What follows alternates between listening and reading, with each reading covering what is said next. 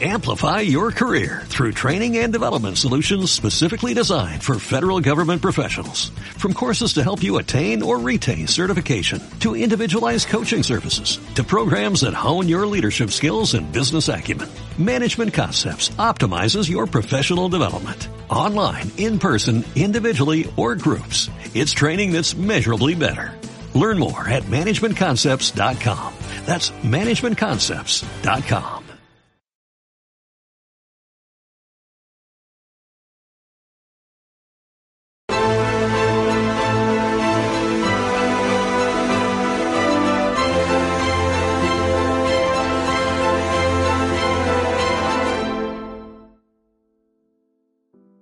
buenas a todos, esto es Estado de Alarma. Hoy estrenamos este programa por YouTube de media hora de duración. Estaremos de lunes a jueves a partir de las ocho y media de la tarde. Y este programa nace porque al igual que tú estás cabreado con ese gobierno central que podría haber hecho mucho más contra el coronavirus que ya se ha llevado cerca de 3.500 personas por delante, ese gobierno que nos mintió, que nos dijo que solo iba a haber un contagio y que podría haber actuado antes, viendo la que estaba cayendo con la pandemia tanto en China como en Italia, pues hemos decidido montar esta plataforma de libre expresión ante los intentos del gobierno central de usar ahora los minutos de televisión pública que acaparan para lanzarnos desinformación y propaganda. Por eso desde aquí vamos a desmontar sus mentiras, vamos a daros la verdad y vamos a apoyar a los profesionales sanitarios, a la fuerza y cuerpo de seguridad del Estado y a esa población civil que vive confinada, que vive aislada y harta de ver al vicepresidente del gobierno saltándose la cuarentena hasta en tres ocasiones.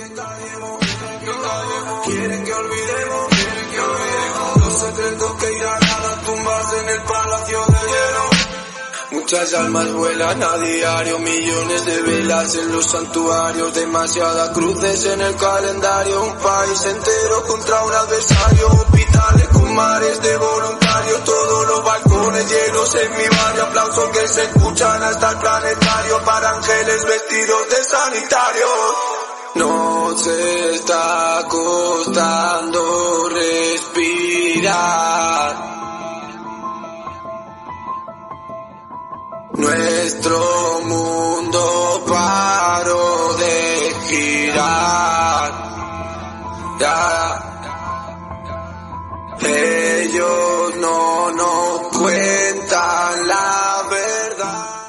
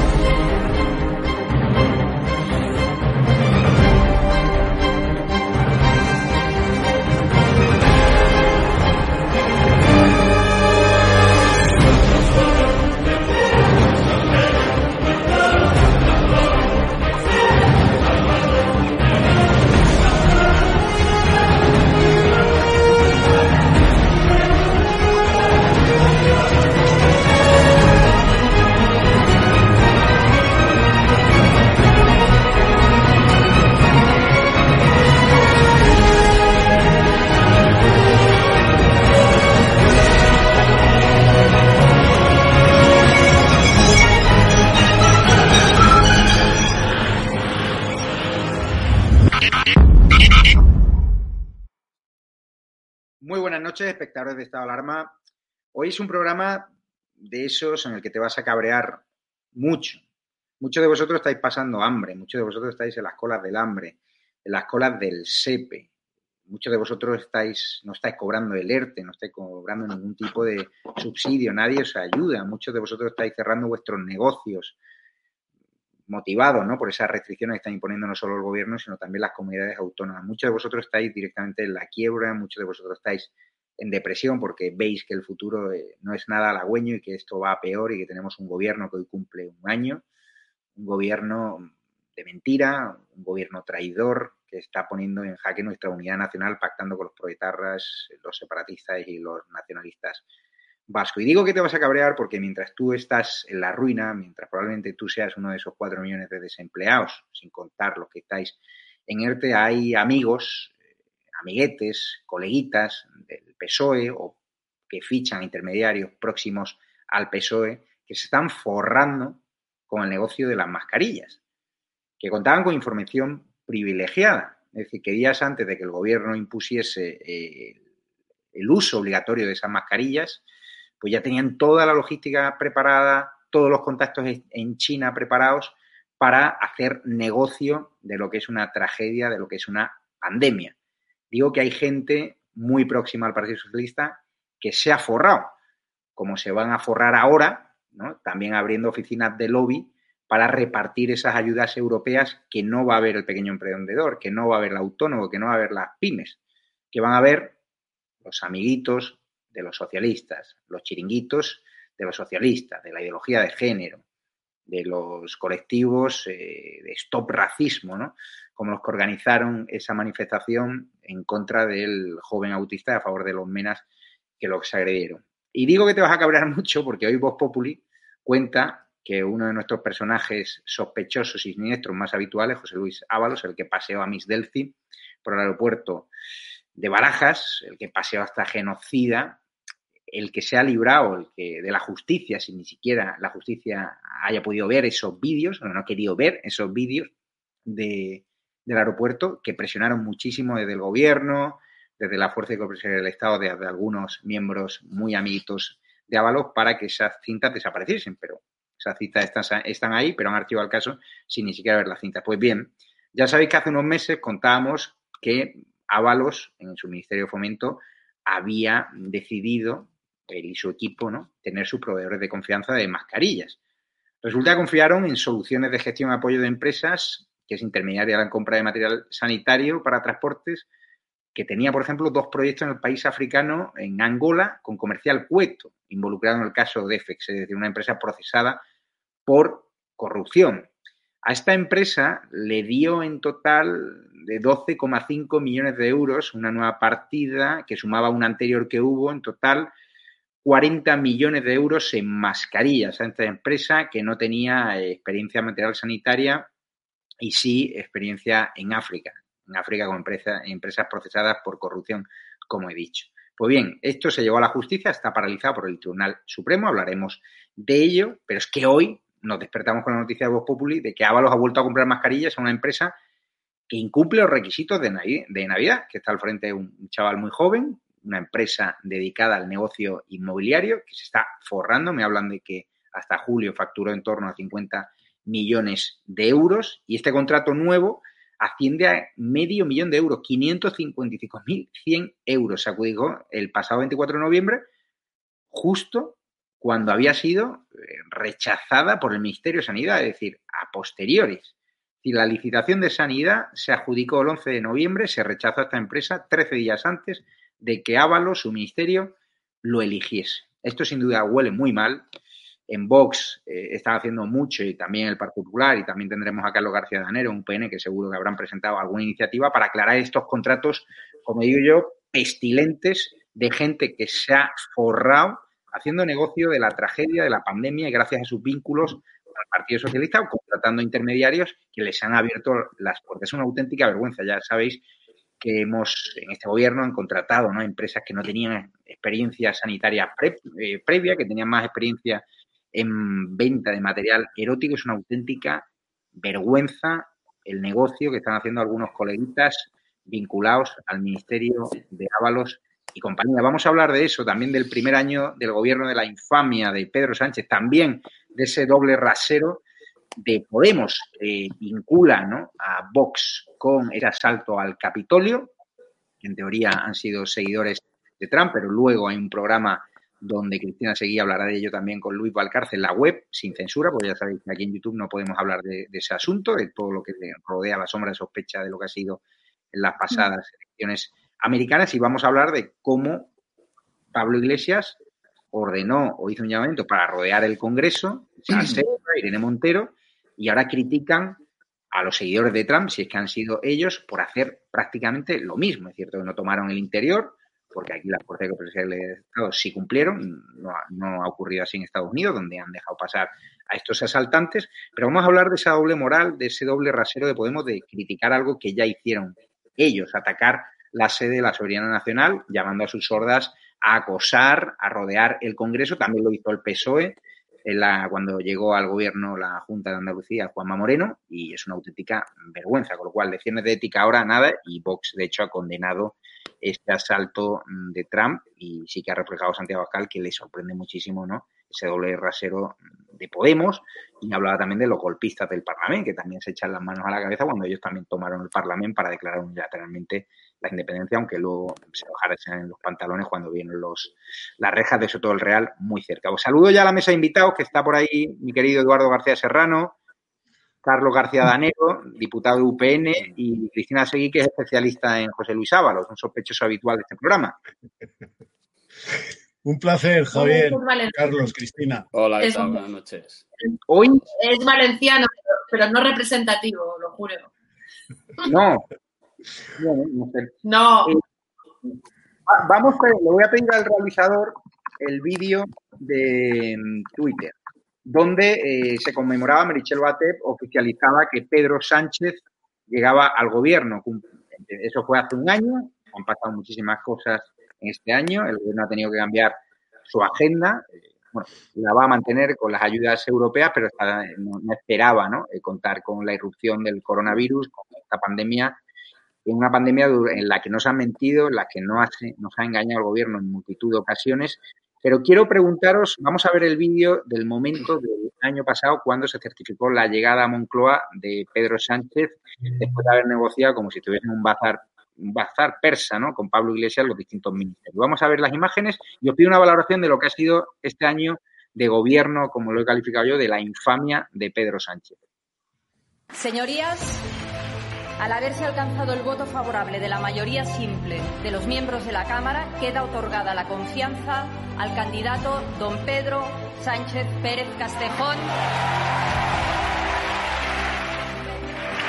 Sí 66 más 121 votos emitidos telemáticamente, ninguna abstención. En consecuencia, queda aprobado el dictamen.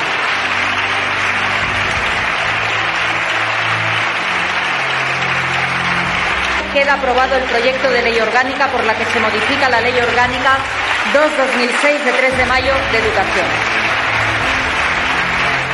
Queda aprobada la proposición de ley orgánica de regulación de la eutanasia. Gracias, porque hoy millones de españoles y españolas han vuelto a creer en la política.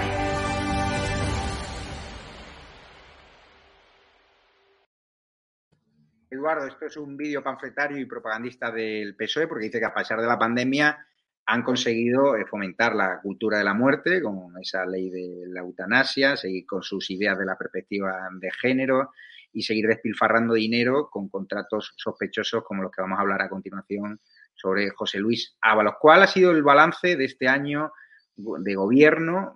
Hemos visto las imágenes de Merichel Batet oficializando ¿no? lo que ya fue un gobierno que llegó eh, al poder con una moción de censura, bajo mi punto de vista, ilegítima, porque se basó en una sentencia contra el Partido Popular, en la cual usaron un párrafo que tuvo que rectificar la justicia, tuvo que eliminar de la sentencia ese párrafo para justificar una moción de censura que arrebató al poder a Mariano Rajoy, que podría haber sido más reactivo, podría haber convocado elecciones, pero que prefirió perder el poder de la manera más absurda y humillante posible. Luego eh, hubo unas segundas elecciones donde el PSOE ya se tuvo que bajar los pantalones, ¿no? Con Pablito Iglesias y compañía y regalarle ministerios, algunos de ellos vacíos de contenido, pero Pablo Iglesias manda, más de lo que dicen. ¿Cuál ha sido tu balance de este año? Pues mi balance es el que, eh, salvando las distancias épicas y gloriosas de la batalla de Rocroi, el que hizo aquel corneta que estaba en el viejo tercio de Zamora, eh, eh, que combatió heroicamente en la batalla de Rocroi cuando el condensable francés le preguntó cuántos, cuántos erais y este chavalín, ¿eh? este corneta del tercio viejo de Zamora contestó, altanero, contad los muertos. Ese es el balance de este año mm, del gobierno, como tú muy bien lo has adjetivado, de la infamia de socialistas, comunistas y separatistas. Contad los muertos y contad los parados. Más de 80.000 muertos y más de 4 millones reales, no oficiales, reales de parados. Un país en guerra consigo mismo, una nación que se deshace a cada iniciativa de este gobierno socialcomunista apoyado por los separatistas y un pueblo sumido absolutamente en el desamparo y en la orfandad, sin liderazgo y que no puede pensar más que en qué comeré mañana, qué será de mi hijo que termina la carrera el próximo verano. Ese es el balance, un absoluto desastre. Contad los muertos y contad los parados. Vamos con Carlos García Danero, diputado de, UPN, representante del pueblo navarro aquí en el Congreso, de, o sea, en, estado de alarma, perdone. ¿Cómo ha sido su balance, usted que lo ha sufrido ¿no? en la bancada, donde muy honradamente defienden los intereses de Navarra y también del, del pueblo español, porque nos unen muchísimas cosas y, en cuanto a ideología no nos separa nada a UPN de lo que simbolizamos aquí en estado de alarma, la lucha por la libertad, ese discurso contundente contra los proetarras y la reivindicación ¿no? de la libertad en Navarra, que está siendo completamente el polvorín de los proetarras de Batasuna y donde va a ocurrir lo peor si ustedes o el pueblo navarro no lo remedian. ¿Cuál ha sido el balance de este año de gestión de Pedro Sánchez? Pues como ha dicho Eduardo García Serrano, el gobierno de la infamia, el gobierno de los 80.000 muertos, el gobierno de los 4 millones de desempleados. Pues yo tuve, yo tuve la suerte ¿no? de, ser uno de, los españoles que se lo pude decir al presidente Sánchez a la cara eh, hace un año, hoy, el 7 de enero. ¿no? Y yo lo primero que le dije cuando salí a la tribuna es que él al día siguiente iba a jurar o prometer el cargo ante el rey, eh, ante el jefe del Estado, eh, para ser presidente de España y diciendo que, iba a acatar y a cumplir la Constitución. Y eso lo hacía con aquellos que quieren romper España, que quieren acabar con la Constitución y que quieren acabar con la jefatura del Estado. Yo creo que ese es un resumen mm, eh, muy importante de lo que ha sido toda la legislatura, todo, todo el año, ¿no? Porque al final es estar en el poder por estar en el poder, sin importar para qué y para qué sirve estar en el poder. Y encima, si a eso le sumamos la pandemia, pues ya es, un despropósito total.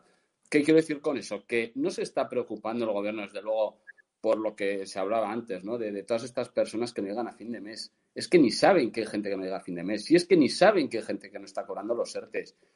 Si es todo publicidad, es como las vacunas. Sale un día, él anuncia un plan de vacunas fenomenal y no se está vacunando. Y, pero le da igual. O sea, él es la propaganda y el poder.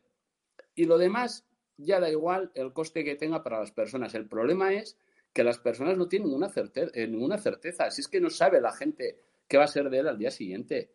Y eso sin contar, evidentemente, que nosotros lo denunciamos, lo seguiremos denunciando, lo que ha supuesto desde el punto de vista político el blanquear, el pasar la línea roja, que ha sido ser presidente de España con los votos de un partido que sigue apoyando a ETA. Eso eh, yo creo que, que, eso le pesará, lo llevará toda la vida, ningún socialista lo había hecho hasta ahora, habían tenido mucha más dignidad que todo eso y desde luego eso la acompañará en todo momento, porque al final hay que decir que a día de hoy Bildu sigue sin condenar a ETA, ni piensa condenar, sigue recibiendo, hoy hemos visto la noticia de que la portavoz ha estado visitando a los presos etarras eh, más duros, a los que más asesinatos tienen a sus espaldas y desde luego, eh, pues supongo que para darles eh, eh, noticias sobre la presidencia del gobierno, porque evidentemente eh, se han pasado todas las líneas rojas. Y el problema es el futuro, ¿no? Que, ahora vemos y dices, si ahora la gente qué futuro tiene, cómo se va a crear empleo, eh, se van a poder abrir los negocios, cómo se va a recuperar la economía, etcétera. Algún día vamos a saber el número de personas que han fallecido en España, no lo vamos a saber tampoco.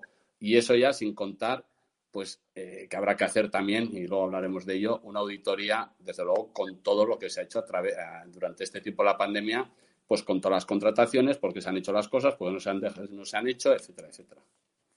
Cristina Seguí, tu balance de este año de un gobierno que ha mentido tanto, no solo a través de los atriles de Moncloa, sino a través de sus terminales mediáticas, que nos obligó a finales de marzo a montar estado de alarma. Era tal el nivel de mentiras que nos estaban colando a través de televisiones de la Sexta, a través de las ruedas de prensa, esos a los presidentes de Pedro Sánchez, que nos vimos obligados tú y yo a montar esta alarma y a hacer un medio de referencia que estamos dando voz a los que no tienen voz y a los que están hartos de la manipulación informativa, de las poquitas buenas noticias que podemos celebrar este el pasado año 2020 marcado por la muerte de muchísimos seres eh, queridos, por la ruina de muchísimos hosteleros, autónomos, emprendedores. Nosotros vamos a seguir peleando. Bueno, yo creo que Carlos ha hecho un magnífico resumen. Yo creo que lo has hecho tú al principio. Es el gobierno útil, el gobierno posibilista, el gobierno preferido de Otegui y de los etarras, del que, por cierto, Otegui eh, dice que, bueno, que Pedro Sánchez le llama más que una novia pesada, ¿no? Y esto es, absolutamente literal. Em, todos los actores eh, los hemos ido desnudando, los hemos ido desgranando durante estos meses, es cierto, pero yo, por poner una nota diferencial a lo que habéis dicho, yo subrayaría que, como todo el mundo sabe, aquello que no se cuenta no ocurre. Y creo que ha sido el año en el que los eh, medios de comunicación hegemónicos, hablo, sobre todo las dos televisiones hegemónicas, eh, pues han comprado la mercancía del gobierno, se han nacionalizado casi de facto con esas subvenciones eh, millonarias, mientras que a los españoles, como sabes, eh, bueno, los españoles veían cómo sus negocios eh, se derrumbaban, cómo el turismo dejaba de llegar a, los, a las ciudades, cómo el ministro de, Consumo y, de, este, el infame Garzón decía que este era un, país con bajo valor añadido en el momento más crítico de nuestra historia, en el momento en el que, como bien ha dicho Eduardo García Serrano, podemos certificar que ya hay cuatro millones de parados y esto solamente acaba de empezar, y de cómo esos fondos eh, europeos que tú decías se han comprometido única y exclusivamente para toda la red clientelar del gobierno que tiene que ver con su agenda globalista, porque sí, señores, el globalismo existe, es esa ideología híbrida del siglo XXI que combina eh, comunismo con prácticas fascistas de violencia contra periodistas, contra la disidencia política, esa disidencia mediática que ya no existe en los medios de comunicación y por eso eh, fundamos este canal, y esa ideología que pretende desnaturalizar, privar de soberanía no solamente nacional, no solamente de orgullo nacional, no solamente de identidad, sino también de, eh, em, soberanía judicial, eh, a los países, ¿no? Es algo muy peligroso, ya se certificó por medios conservadores y totalmente creíbles como, em, como el ABC, que eh, el señor Soros tiene comprados un tercio de los jueces del Tribunal Europeo de Derechos Humanos y este documento eh, se puede consultar. Hay nombres y apellidos de esos jueces y muchísimos detalles. Y yo creo que vivimos uno de los momentos más críticos de nuestra historia por el gobierno más eh, peligroso para la supervivencia de cada uno de los españoles, de derechas o de izquierdas, que vivan de su propio trabajo. Vamos eh, ya a pasar de tema a Eduardo García Serrano, porque hemos visto cómo Podemos no han parado de atacar ¿no? y denunciar los hechos acontecidos, lamentables hechos acontecidos en, en Estados Unidos. Aquí no podemos hablar desgraciadamente, demasiado del tema porque nos pueden censurar y nos pueden cerrar el canal. Por eso Cristina Seguí, a las 12 de la noche con Luis Valcarce, va a tener un programa específico sobre quién está detrás de, lo que pasó ayer en Estados Unidos en el Capitolio, si son los seguidores de Trump, si hay manos negras, como dicen, de los antifas. Lo hablarán allí porque YouTube, ya te digo, nos puede cerrar el canal y así es una circular todo lo que contravenga la doctrina oficial de los globalistas allí y, de lo que diga Biden y compañía. Y es así. Pero bueno, aquí lo importante, la, clave en política nacional es que Podemos ha criticado ese asalto cuando ellos llamaron a rodear al Congreso de los Diputados. En un tuit, Santiago Abascal, pues lo condena, eh, resume, no sé si lo podemos ver en pantalla. Creo que está por ahí el tuit de Abascal. Abascal condena el asalto al Capitolio, pero recuerda que en España la izquierda llamaba a asaltar el Congreso. Vamos a verlo a Irene Montero haciendo este llamamiento de rodear el Congreso para tratar de entender qué tiene esta gente en la cabeza. O sea, cómo critica a unos por asaltar el Capitolio y, en cambio, mm, ahora guardan silencio tras, haber tras haber llamado a rodear el Congreso. Es que yo no lo entiendo muy bien. Vamos a ver a Irene Montero hace unos añitos. Ustedes saben que en Unidos Podemos, en Podemos en concreto, siempre estamos muy orgullosos de que los ciudadanos y las ciudadanas, nuestros compatriotas, se organicen y expresen sus demandas, sus reivindicaciones y sus opiniones, igual que lo pueden hacer a través del voto cada vez que se convocan procesos electorales, a través de procesos de organización de la sociedad civil. Eso para nosotros es motivo de orgullo porque implica que la democracia funciona. Cuando las organizaciones de la sociedad civil pueden expresarse y la gente puede con normalidad expresar sus opiniones en la calle, ejerciendo su derecho a la libertad de expresión, de reunión, de manifestación, para nosotros es un motivo eh, de orgullo porque eso significa que la democracia funciona.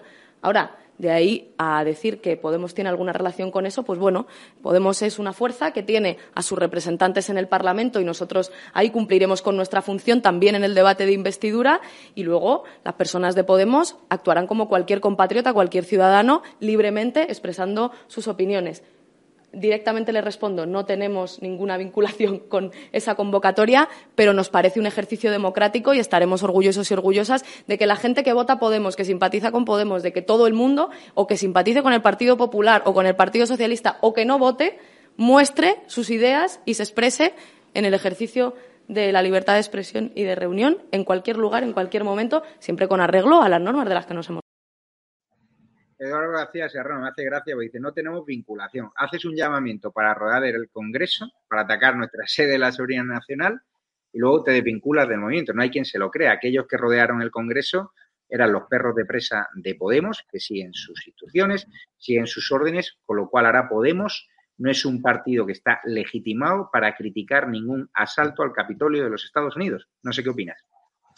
Pues opino que esta esta miliciana de Podemos no solo es la mujer o lo que fuere de Pablo Iglesias, sino que además es hija de Pablo Iglesias, el tipógrafo que fundó el PSOE y la UGT, porque ha escenificado, eh, más de un siglo después, eh, ha escenificado perfectamente con su cinismo, con su cinismo cósmico, ha escenificado el primer discurso parlamentario pronunciado en 1910 por Pablo Iglesias, el tipógrafo, no el de la chepa y la coleta. Por eso digo que es hija eh, política y dialéctica de Pablo Iglesias. Cuando decía Pablo Iglesias en aquel año de 1910, debutando en el Congreso de los Diputados, como diputado de la Cámara, eh, acataremos la ley cuando nos sea propicia. Cuando nos sea adversa, la vulneraremos. Y para impedir que usted, dirigiéndose a Maura, llegue a ser el presidente del Consejo de Ministros, llegaremos al atentado personal. O sea, para la izquierda, la izquierda socialista y la izquierda comunista, las revueltas antidemocráticas, eh, si las organizan ellos, son pulsiones populares y expresiones de eh, la libertad del pueblo. Cuando las organiza la derecha, como ellos gustan de llamar a todo el que no es como ellos, ¿eh? entonces son mm, golpes de Estado fascistas. Desde el golpe del Soviet de Petrogrado, que los lleva directamente al poder, hasta hoy la izquierda ha hecho siempre lo mismo y hay que subrayar con mucho éxito popular cuando ha llegado al poder por la fuerza o cuando otras fuerzas de otros países han asaltado el poder. La izquierda que no condena el golpe de eh, La Habana de 1959, en virtud del cual eh, pues el, pueblo cubano lleva padeciendo más de medio siglo de hambre y tiranía, ¿eh? es la misma que condena el golpe de Estado de Pinochet. La izquierda, que no condena el golpe del gorila del Orinoco, de Chávez y de su seguidor, eh, su discípulo Maduro, es la que condena el asalto ayer al Congreso norteamericano. Es de un cinismo, de un cinismo que atufa, que echa para atrás. La izquierda es fundamentalmente antidemocrática. Lo es desde sus principios fundadores hasta su ejecutoria de hoy mismo. De hoy mismo. El movimiento Rodea el Congreso no era un movimiento para bailar el corro de la patata alrededor de los leones de la carrera de San Jerónimo.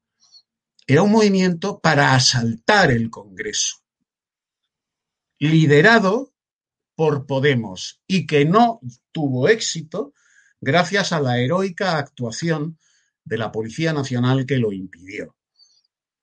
Con muchos heridos por parte de la Policía Nacional. Por cierto, que Pablo Iglesias decía, decía viendo cómo le pateaban la cabeza a los policías y cómo les apuñalaban en los tendones de las rodillas, ¿eh? Detrás de las protecciones, cómo les apuñalaban a los policías desde el suelo, decía que eh, aquello a él les citaba, se ponía cachondo viendo cómo el pueblo pateaba la cabeza del pueblo uniformado que está destinado a proteger los derechos y las libertades de los españoles. No solo pues no solo patean los perros de presa, también el secretario de organización de Podemos, Alberto Rodríguez, el canario este que parece que está todo el día claro. Eh, está investigado por patear la cabeza a un policía. Pero quiero preguntar a Carlos García Adanero, eh, eh, esta, esta de, de, Podemos, después de haber alentado ese rodeo al Congreso durante el día de la sesión de investidura de Mariano Rajoy en el año 2016 y ahora tratando de vincular a Vox, diciendo que si Abascal va a estar también allí con un gorro en la cabeza con cuernos y tal y cual. O sea, a mí me parece increíble ¿no? que traten de vincular aquí también a, Vox en esta historia. O sea, ¿qué te parece este cinismo? Bueno, yo creo que, bueno, lo primero, evidentemente, condenar lo que, lo que ha pasado en el Capitolio, ¿no? A mí me parece un despropósito, un disparate y además con resultado de muertos, por lo tanto, pues, pues además una tragedia, ¿no?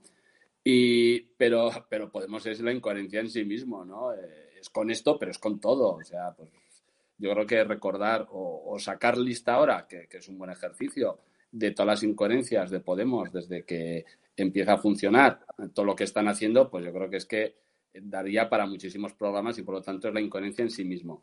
Pero mira, en el vídeo que has puesto al principio del, Partido Socialista, al final eh, hay una frase que dicen, eh, por fin o, los españoles pueden estar por fin contentos o algo así con su democracia o, con la democracia, o no sé cómo dice exactamente, pero algo parecido.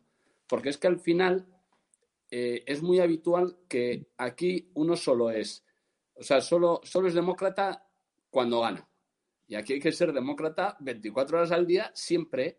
Entonces, hay veces que ganas, hay veces que pierdes, hay veces que ganas y se unen todos los demás y, acceden al gobierno, etcétera. Y lo que no se puede ser demócrata cuando te conviene y cuando tú ganas las votaciones. Y por lo tanto, una cosa es que a mí este gobierno no me guste nada, que entienda que es éticamente deplorable por estar apoyado por quien está apoyado, que crea que no tiene eh, pues ningún objetivo político bueno para España porque quien lo apoya son gente que lo que quiere es que lo que, que le vaya mal a España.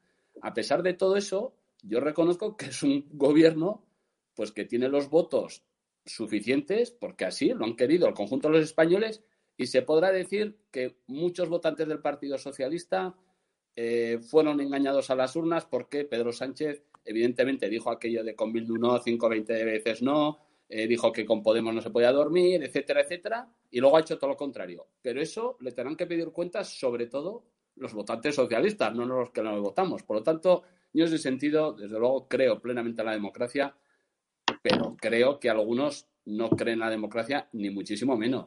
Y por lo tanto, lo que intentan es acabar con el sistema democrático cuando no les va bien a ellos. Y desde luego, cuando Rajoy o cuando el tema andaluz, el tema andaluz es, es de escándalo, cuando el Partido Socialista ve que puede perder la mayoría de toda la vida de Andalucía la que montó.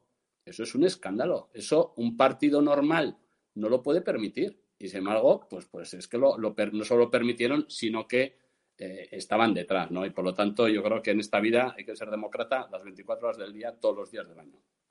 Vamos con. Vamos a seguir rebuscando la hemeroteca de Pablo Iglesias hablando de ese rodeo al Congreso y lo comentamos con Cristina Seguí. Bueno, yo creo que es saludable que los ciudadanos ejerzan sus derechos civiles. Yo, en todo caso, saludaré. Creo que ahí el protagonismo lo tiene que tener la gente y que nuestro papel está trabajando dentro pero los diputados y diputadas del Congreso no tienen restringidos sus derechos civiles y yo creo que siempre es saludable expresarlos. Es una cosa que ha sido común en España. En 1921 la primera manifestación sufragista en España se concentraba a las puertas del Congreso y yo creo que eso es una cosa es una cosa positiva. Ahí yo creo que el protagonismo lo tiene que tener la gente, pero en cualquier caso es bonito que algunos diputados podamos saludar esa movilización. No, le preguntaba por la movilización en sí, sino por la presencia de parlamentarios que desde la calle del Parlamento protestan por lo que está decidiendo el Parlamento. Insisto, los parlamentarios no tienen restringido el ejercicio de sus derechos civiles, igual que los parlamentarios pueden participar en una huelga general o pueden participar en una manifestación contra una ley decidida por el gobierno, decidida por el Parlamento. Eso siempre ha sido así y es una cosa sensata. Hemos visto, por ejemplo, muchas manifestaciones con, la cúpula del Partido Popular en, en, cabeza de pancarta, incluso algunas veces cuando, cuando gobernaban ellos. Eso es normalidad democrática.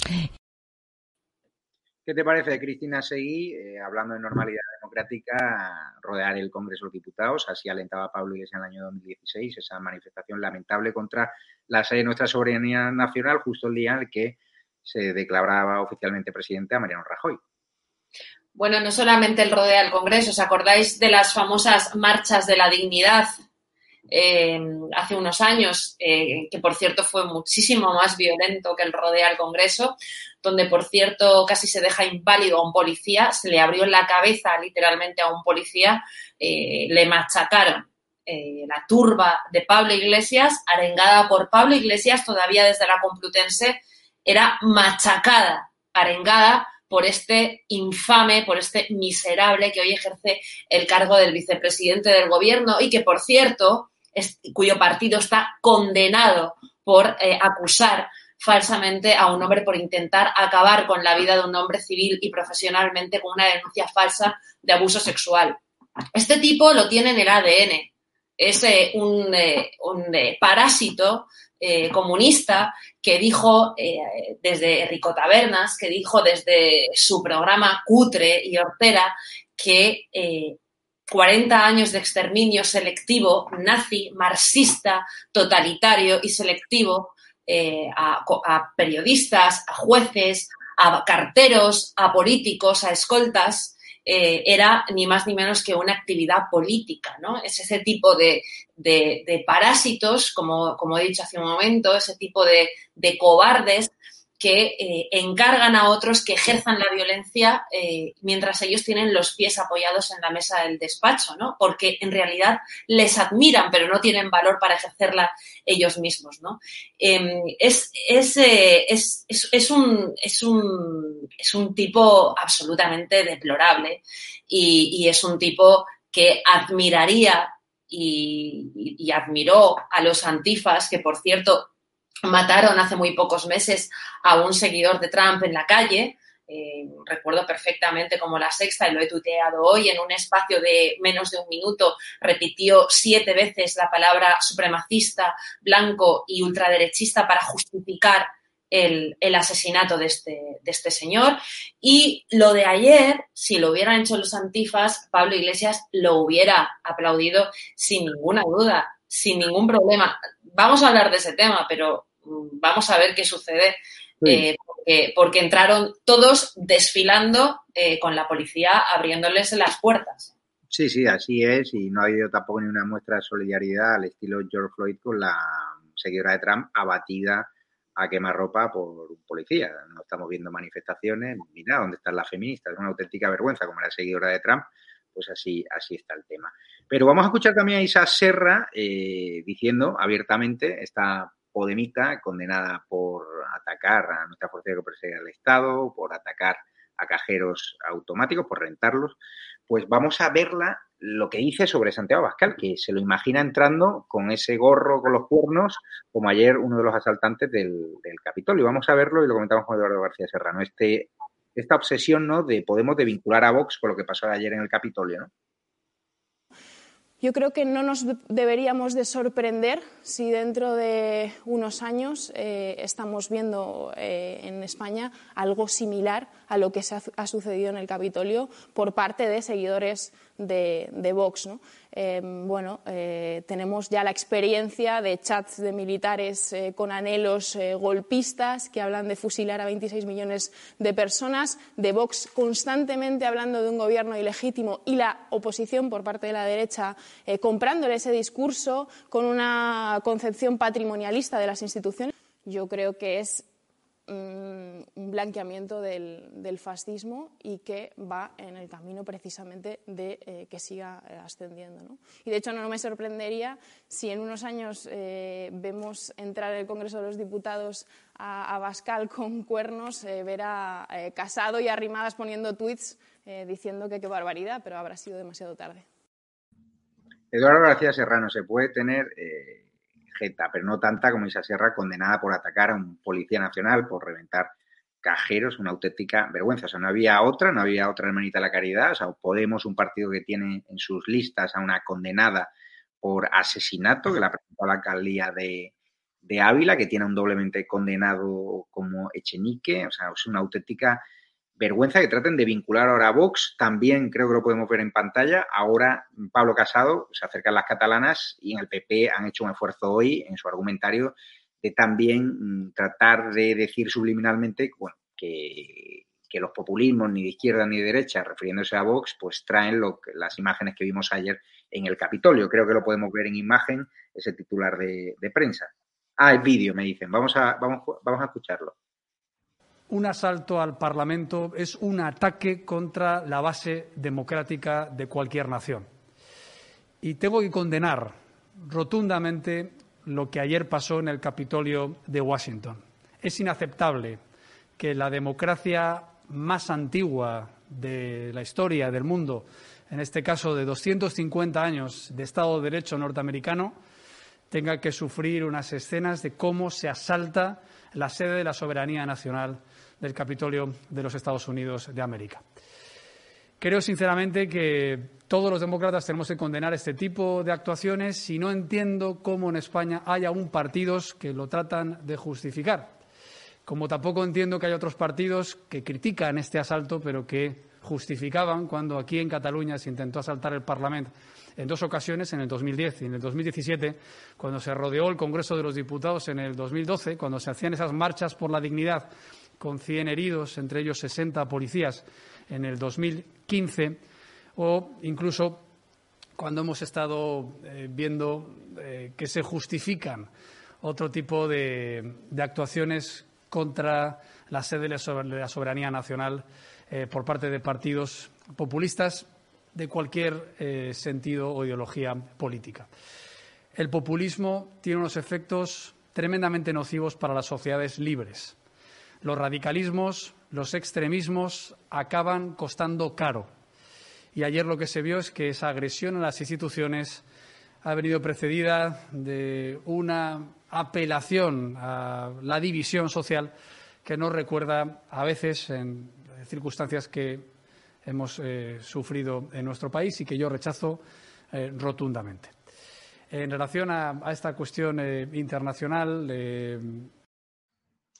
Eduardo García Serrano, eh, ¿qué te parece esos intentos de sacar réditos políticos, tanto en Podemos, de echarle el muerto a Vox, como el PP, tratando de avanzar, ¿no? De que los populismos de derecha, pues, podrían traer escenas como las del Capitolio. Yo, que he estado en muchos mítines de Vox, veo que el 99,9% de la gente que no he encontrado es completamente pacífica, mm, familias con sus hijos. O sea, esta campaña de inmunización de Vox, aprovechando los eh, acontecimientos, los graves incidentes de ayer, ¿crees que va a surtir efecto y en Cataluña, por ejemplo? Bueno, mmm, vamos a ver, desde que Vox eh, consigue su primer triunfo, sus 12 diputados en el Parlamento de Andalucía, eh, Podemos esa misma noche, decreta el estado de alarma antifascista. Y en eso están, en eso están. Están buscando fascistas eh, que no existen, por otra parte, por todos lados para justificar eh, su presencia comunista y su ejecutoria comunista desde el gobierno de España y desde la oposición. acusar a Vox de fascista, eh, aparte de ser eh, una mentira descomunal, un Himalaya de mentiras, que diría Besteiro, es eh, una táctica y una estrategia propagandística en la que los comunistas son maestros. La verdad no importa, lo único que importa es el interés del partido y por lo tanto sustituimos la verdad por nuestra propaganda, la propaganda que nos conviene. Por lo tanto, sigamos diciendo que Vox es fascista, que el peligro para España no es el separatismo, no es el eh, eh, islamismo radical, no es, eh, no somos nosotros los comunistas, no son los socialistas. El peligro para España es una fuerza política recién debutada que tiene 52 diputados. Ese es el argumento propagandístico de la horda comunista apoyado por la horda separatista y por la horda filoetarra. El peligro no son los asesinos de ETA y su comando parlamentario en la carrera de San Jerónimo para España. No, no, no, eso no, eso es una bendición democrática. El peligro para España no es eh, que los eh, hispanicidas eh, del separatismo catalán vayan de aquí a que pasen las elecciones a intentar nuevamente un golpe secesionista contra la nación que les paga el sueldo. No, no, no, no, no. El peligro para España, y se ha demostrado en Estados Unidos, aprovechando que el Pisuerga pasa por donde a Vox le sale del escroto, pues el peligro para España es, es Vox, es Vox, 52 diputados de Vox, a los que seguimos acusando de algo que primero en España no existe y segundo, Vox no es. Y esto lo hacen profesores, en su mayoría, y alumnos de eh, la Facultad de Ciencias Políticas de eh, la Universidad Complutense de Madrid. Vamos a ver, no me cansaré de repetirlo. Vox no es una fuerza política fascista. Y esto los profesores de ciencias políticas deberían saberlo. Vox es un partido monárquico. Vox es un partido liberal en lo económico y de un ejercicio de patriotismo constitucional consagrado. Nada que ver con el fascismo. Nada que ver con el fascismo fundado por Benito Mussolini. Nada que ver. No hay quien se lo crea. Lo que veremos si la opinión pública se lo cree a través de las terminales mediáticas del gobierno, aunque cada día están más desacreditadas. Vamos a avanzar porque nos quedamos sin tiempo y tenemos a Alfonso Rojo en 10 minutos en, en directo. He dejado para la parte final eh, el tema más grave que ha pasado desapercibido con el año del gobierno del PSOE, con lo que está pasando en Estados Unidos, pero eh, querido Carlos García Danero, eh, me consta que vosotros estaréis presentando ya iniciativas para aclarar qué es esto de que Ábalos la ha vuelto a hacer. Ha vuelto a comprar mascarillas, en este caso a una empresa que incumple los requisitos de sanidad. 555.100 euros a una empresa que se dedicaba al tema inmobiliario, que tenía información privilegiada y que cuando el gobierno impuso el uso obligatorio de las mascarillas, pues ya tenía toda la logística desarrollada. Me hablan de que tiene una persona que está muy cercana al PSOE, que les abre completamente las puertas y, y bueno, el problema es que llueve sobre porque hace unas semanas, hace unos meses, también conocíamos que el proveedor de mascarilla de otros contratos de Ábalos, pues eh, eh, tenía como socio en Angola otra empresa procesada por corrupción. Hablamos de soluciones de gestión y apoyo de empresas, una auténtica vergüenza. O sea, contratan a empresas sin experiencia en material sanitario, les dan auténticos pelotazos millonarios, llevan este asunto a la justicia y este caso en concreto está parado, o sea, no se está investigando. ¿Qué van a hacer desde UPN? No, la verdad es que, como, te decía en el, primer punto, ¿no? Eh, yo creo que, que va a haber que hacer una auditoría de todas eh, las compras que se han hecho durante todo, toda la pandemia, ¿no? En todo lo que sea, pero desde el principio. Porque al final no hay que olvidar que eh, al, principio nos dijeron que no había que llevar mascarillas porque no había cómo conseguirlas. Habría que, eso porque no se puede valorar, pero habría que saber eso que supuso desde el punto de vista de la salud para miles y miles de personas, bueno, para todos al final, ¿no? Que no podíamos llevar las mascarillas y que se nos dijo que eran contraproducentes. A partir de ahí, todos los contratos que se han hecho sobre no solo mascarillas, sino con mucho material sanitario que ha comprado el propio gobierno de España y, se van sabiendo pues partes por, pues, eh, por denuncias que se dan en un caso o por personas que han participado en concursos y que se han, eh, se han, han, investigado ellos por su cuenta más, etcétera, se van sabiendo cosas, pero aquí va a haber que hacer una auditoría al conjunto. Evidentemente, habrá que preguntar expresamente por cuestiones que van por parte de algunos medios de comunicación, como es este caso, eh, se van saliendo y enterarnos exactamente de qué hay, eh, qué explicaciones dan al respecto, pero yo creo que lo suyo sería hacer una auditoría global de todas las contrataciones que se están haciendo durante este periodo, porque yo creo que aquí hay muchas cosas, sobre todo porque te lo dicen gente que se dedica a ello, ¿no? Yo, desde luego, no soy ningún experto en comprar mascarillas, ni muchísimo menos, pero hay gente que se dedica a estas cosas, que se dedica a la contratación, que gente que ha tratado mucho pues con mercados como el chino, etcétera, y que te cuentan pues desde precios a, a los que se podían conseguir las cosas hasta los por cómo vienen, etcétera, etcétera, y por lo tanto yo creo que aquí hay que se tienen que dar muchas explicaciones y se presentan las iniciativas evidentemente para ver qué información nos dan pero también hay que decir que a través de las iniciativas que se presentan, pues la información que te van a dar va a ser una y por lo tanto yo creo que deberían ser eh, pues eh, una auditoría bien hecha la que nos dijera de verdad qué ha pasado con todas estas cosas, todas estas compras que ha habido a lo largo de este tiempo. Dirán, Carlos, que es secreto de Estado y no lo colgarán. Sí, claro, es que ese es el problema, que, tú preguntas y, y, ellos contestan. Ese es el problema es una vergüenza. Pues Carlos García de Enero, te despido ya, nos vemos la semana que viene por el pueblo navarro. Bueno, buenas noches, gracias. Seguí, te leo más titulares de Ábalos, porque claro, cogen la hemeroteca de contrataciones de este tipo de empresas. Claro, eh, Ábalos adjudica un segundo contrato de 12,5 millones de euros en mascarilla al desconocido proveedor, socio de otra empresa procesada por corrupción en Angola. A esta empresa en concreto, Soluciones de Gestión y Apoyo a Empresas, SL, les ha dado 40 millones de euros. No tenían prácticamente experiencia en el sector sanitario y se une a la noticia de estos días, de hoy, de Voz Pública, de la exclusiva, Ábalos compra mascarillas a una empresa que incumple los requisitos de sanidad. Es decir, Sanidad tumbó a esta empresa porque incumplía varios de sus requisitos y días después, Ábalos, el Ministerio de Transporte de Ábalos, le compraba las mascarillas. Tú que conoces bien a Ábalos de Valencia, te cuadra todo, ¿no? Todo huele muy mal. Eh, me, cuadra, me cuadra todo, pero vamos, la lógica eh, también atiende a la siguiente pregunta. Es decir, si estas, eh, estas empresas estaban reprobadas o no aceptadas por sanidad y sí por Ábalos, ¿cuál era el criterio para Ábalos para aceptar esta empresa? Quizá pues que fuera la empresa que más comisiones le daba porque a mí el hijo del torerito de, medio pelo, eh, antitaurino, al mismo tiempo ahora de repente, me recuerda muchísimo al niño de los maletines de la gasolinera, no sé si te acuerdas, al que colocaron después en, Europa, a Pepiño Blanco, ¿no?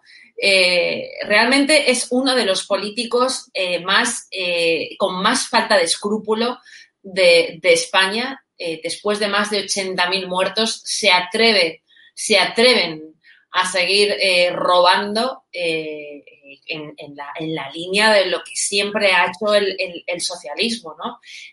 la estrategia es, parece muy sencilla, ¿no? se multiplican las compras en, en muchos ministerios para poder perder, disimular mejor las, las mordidas, las comisiones y poder decir con toda la cara dura del mundo después, pues lo que hemos escuchado ya con ella, lo que hemos escuchado eh, con aquel, aquella famosa compra a la empresa de los productos de masaje, del aceitito de masaje erótico, ¿no? O aquellos eh, test que no valían ni para hacer el predictor a una vaca, ¿no? Pues que se les ha engañado y que, la compra del material no existe o cualquier otra eh, barbaridad, ¿no? Es por ello que no se puede tener un centro de compras. Cualquiera diría que en una situación como esta, eh, que ha demostrado perfectamente el fallo del Sistema Nacional de Salud, no solamente porque no haya una conexión entre las distintas sanidades de las comunidades autónomas, eh, sino el hecho de que no hay una central de compras, no existe una central de compras. Y con 80.000 muertos esto no se ha arreglado. No se ha arreglado porque no se podrían cobrar esas comisiones y no se podría eh, fomentar y, e incrementar la corrupción que llenara los bolsillos de estos socialistas, entre ellos del señor Ábalos, porque desde luego con las divisas que dejó la genocida en Barajas, eh, no iban a vivir toda la vida. ¿no? Aún no ha explicado Ábalos, eh, por cierto, qué ocurrió con aquellos 5 millones de euros, 4,8 exactamente, que recibió eh, la fundación que recibió Fiadelso, ¿no? ¿En qué, en qué los ha empleado, ¿no? Eh, son cosas que espero que algún día podamos responder. Pues muchas gracias, Cristina Seguí. Avalos tiene esa magistral capacidad de convertir a una pyme en socio de Ferrovial y, hacer que se forre durante la pandemia. Ya investigaremos porque el Supremo ha congelado la investigación de esos contratos millonarios adjudicados por el Ministerio de Transporte de Ábalos, donde curiosamente en Fomento también pillaron a uno a uno de sus responsables también amañando presuntamente contratos para carreteras. Está, que, está claro que huele muy mal. Muchas gracias, Cristina. Y también despido a, Eduardo García Serrano, que le dejo un titular de cierre porque me tengo que ir ya con Alfonso Rojo. Anus horribilis. ya que hemos empezado el programa con, el resumen del año. Eh, espantoso. Pero atención, españoles, porque el que viene va a ser peor. ¿eh? O sea, todo lo que es susceptible de empeorar, empeorará. Y con socialistas, comunistas y separatistas en el poder, aún no hemos tocado fondo. ¿Eh? Dios nos pille con Mucho peor. Hay que, hay que movilizarse, hay que despertar, así que los espectadores de estado de alarma, cuando haya movilizaciones, siempre respetando las medidas de seguridad, tendremos que salir a la calle, lo retransmitiremos en directo, igual que yo me estoy moviendo por toda España dando voz a los que no tienen voz. Vosotros también tenéis que apoyar proyectos de libertad como es Estado de Alarma. Tenemos un número de cuenta bancaria donde pueden hacer una pequeña aportación que a nosotros nos permite seguir viviendo, seguir latiendo, viviendo del periodismo de información, pagando a firmas de profesionales técnicos. Es muy importante que nos apoyéis. Ahí tenéis la cuenta bancaria de Ibercaja ES 72 2085 9298 7803 3043 1954. Y agradecer a gente como Eduardo García Serrano, que de forma desinteresada presta su, su ayuda, su capacidad de análisis a estado alarma. Y la verdad que eso me llena de orgullo tener un colaborador de, de, esta capacidad, o otros como Alfonso Rojo, a otros como Alfonso Usía y Sánchez Dragó, pues obviamente les han purgado de todos sus medios de comunicación, están en una situación mucho más delicada y gracias a vuestras ayudas pues le podemos pagar de forma completamente legal y, como he dicho, a técnicos, a colaboradores, a personas que nos hacen retransmisiones en directo, ya poco a poco podemos ir pagándoles, incorporándoles al equipo de, profesionales de estado de alarma completamente de forma legal, como no podía ser de otra forma. Muchísimas gracias a los espectadores. También tenéis la opción de Patreon, de la comunidad YouTube tengo aquí, me dicen desde la tienda online que han preparado un montón de ofertas en la tienda online, que os metáis en estadoalarmatv.shop, donde tenéis anoraks como este, con la banderita de España, y, daros muchas gracias por vuestro apoyo. estadoalarmatv.shop es otra forma de ayudarnos. También Patreon, comunidad de YouTube, cuenta bancaria, donaciones a través de PayPal. Perdonad que lo remarque, pero sin recursos económicos un medio de comunicación se muere y yo creo que es momento de que esta alarma crezca y en breve tendréis noticias porque vamos a crecer de verdad y gracias a ti. Estado alarma eres tú y sin esto sería, si, sin ti esto sería completamente imposible. A los que no nos podéis ayudar económicamente, compartir los vídeos, darle a like y hacer boca a boca de que vuestra gente se suscriba tanto a esta alarma, el canal oficial, como un censor. Me despido ya, que está esperando ya Alfonso Rojo, que va a hablar del año del peor gobierno de nuestra historia yo creo, no sé si reciente, pero vamos, o sea, yo creo que sí. Eh, nuestra historia reciente seguro. Y si nos remontamos al pasado, ya hablaremos en otra ocasión con Eduardo García Serrano, porque vamos, yo no conozco un, gobierno peor que el de Pedro Sánchez, que no haya, haya mentido más que el de Pedro Sánchez. Muchísimas gracias, me voy ya con Alfonso Rojo, abrimos un nuevo enlace en el directo con Alfonso Rojo, el único sitio donde podrán verle, ya que ha sido purgado de todas las televisiones. Muchísimas gracias, espectadores, me voy ya.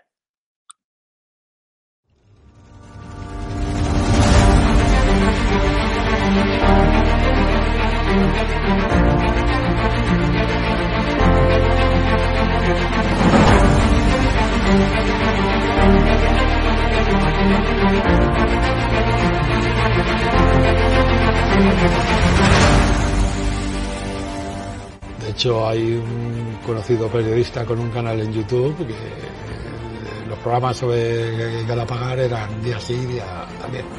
¿Te refieres a Negri?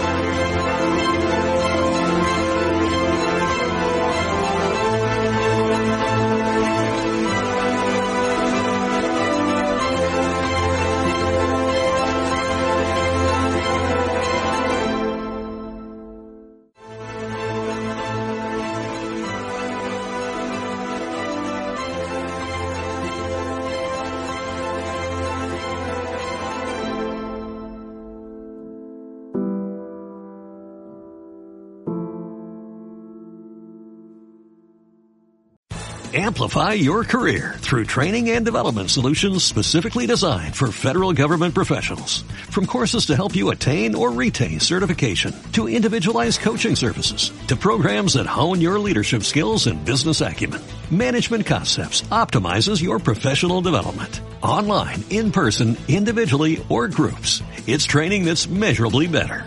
Learn more at managementconcepts.com. That's managementconcepts.com.